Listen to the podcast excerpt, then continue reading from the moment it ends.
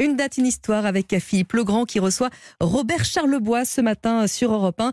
Le chanteur revient sur le 16 août 1977. Vous l'avez bien compris, c'est la date de la disparition d'Elvis Presley dans sa propriété de Graceland aux États-Unis, dont on apprend aujourd'hui qu'elle est visitée chaque année par plus de 600 000 personnes venues de la planète entière. Bonjour Philippe.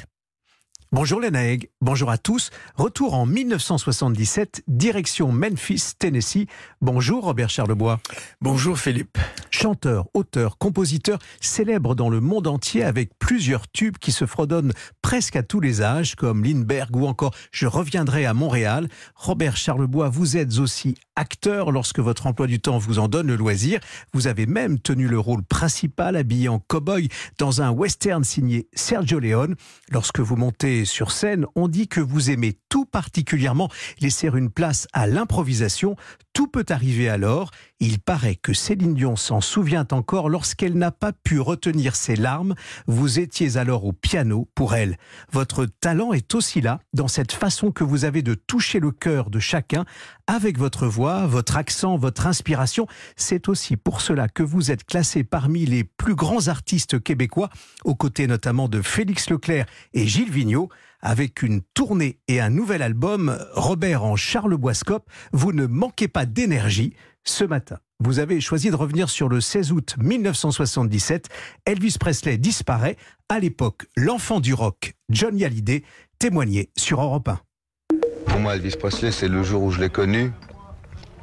Donc c'est l'Elvis des débuts, si vous voulez, ça m'a fait, euh, mais ça m'a fait autant de peine ce matin, euh, parce que quand on aime quelqu'un, euh, qu'il ne soit plus ce qu'il a été, n'a aucune importance.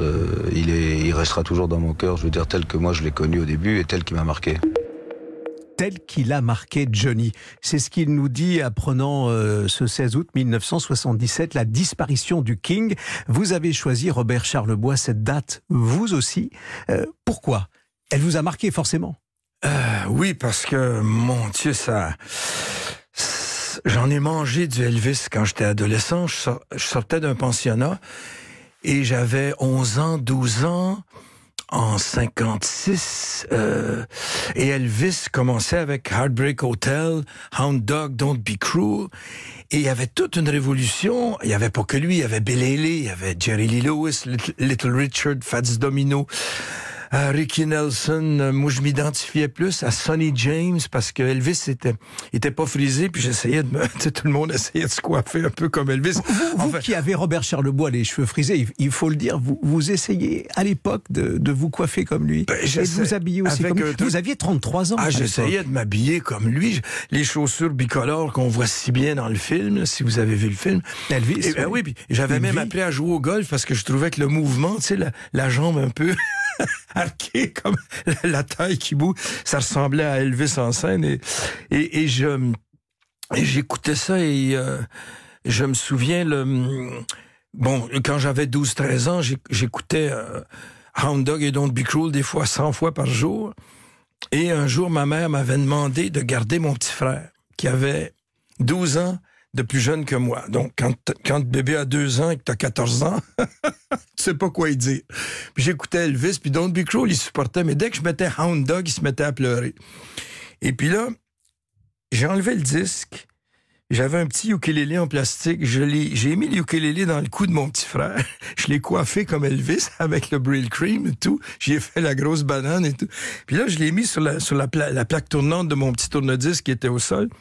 Puis à l'époque, il y avait 16 tours, 33 tours, 45 et 78. Puis j'ai commencé à le faire tourner. à 16 tours, ça allait.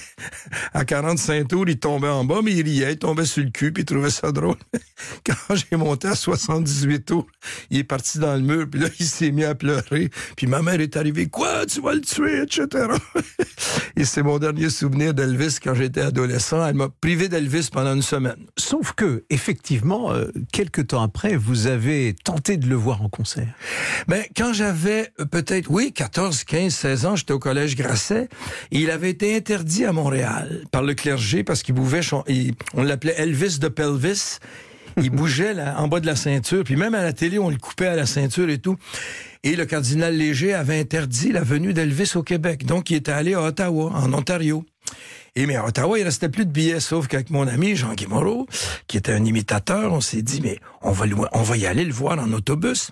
Et on a vu Elvis sortir de sa voiture et entrer dans l'auditorium. Mais nous, on n'a pas vu le show. Et on a parlé de ça pendant une semaine. Le 16 août 1977, le King disparaît. C'est la date que vous avez choisie. Vous aviez 33 ans.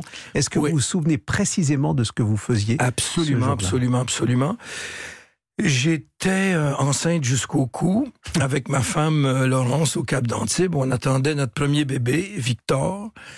Et euh, c'est mon beau-père Pierre Frey, le créateur de tissus, qui lui connaissait Elvis de nom, mais je pense pas qu'il avait dansé là-dessus dans sa jeunesse. et, il est venu me, avec ma belle-mère, nous annoncer la, nouvelle euh, le matin. on, était en vacances euh, à Antibes et tout ça, et puis oui, j'ai eu un, chagrin parce que j'avais aimé beaucoup, beaucoup, beaucoup Elvis le 1er avril, euh, vous serez au Grand Rex euh, à Paris, euh, entre autres. Je reviens sur Robert en Charles Scope. C'est aussi, il faut le dire, un album avec des nouveaux titres et, il y a plusieurs hommages. Et je pense notamment à Johnny.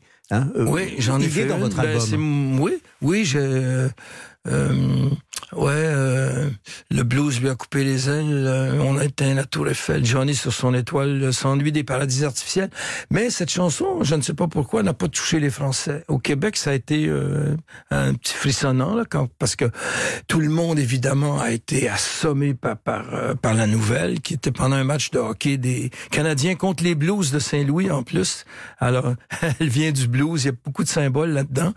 Et puis et puis l'enterrement, ben moi j'en avait les larmes aux yeux. Même Victor Hugo n'a pas eu ça. Merci Robert Charlebois d'être venu sur euh, Europe 1 ce matin. Avec vous, on a euh, revécu euh, au fond cette Amérique de Graceland, celle où Elvis avait justement sa propriété dans le Tennessee, où il disparaît le 16 août 1977. Vous êtes en tournée. Vous serez le 1er avril donc au Grand Rex à Paris et Charles Boiscope, c'est vous. Il faut vous écouter dans cet album. À bientôt. À bientôt, Philippe. Une date, une histoire que vous retrouvez évidemment tous les dimanches matins à 7h20 sur Europe 1, mais évidemment quand vous le souhaitez également, euh, quand vous le souhaitez sur europe1.fr ou en podcast sur euh, notre application.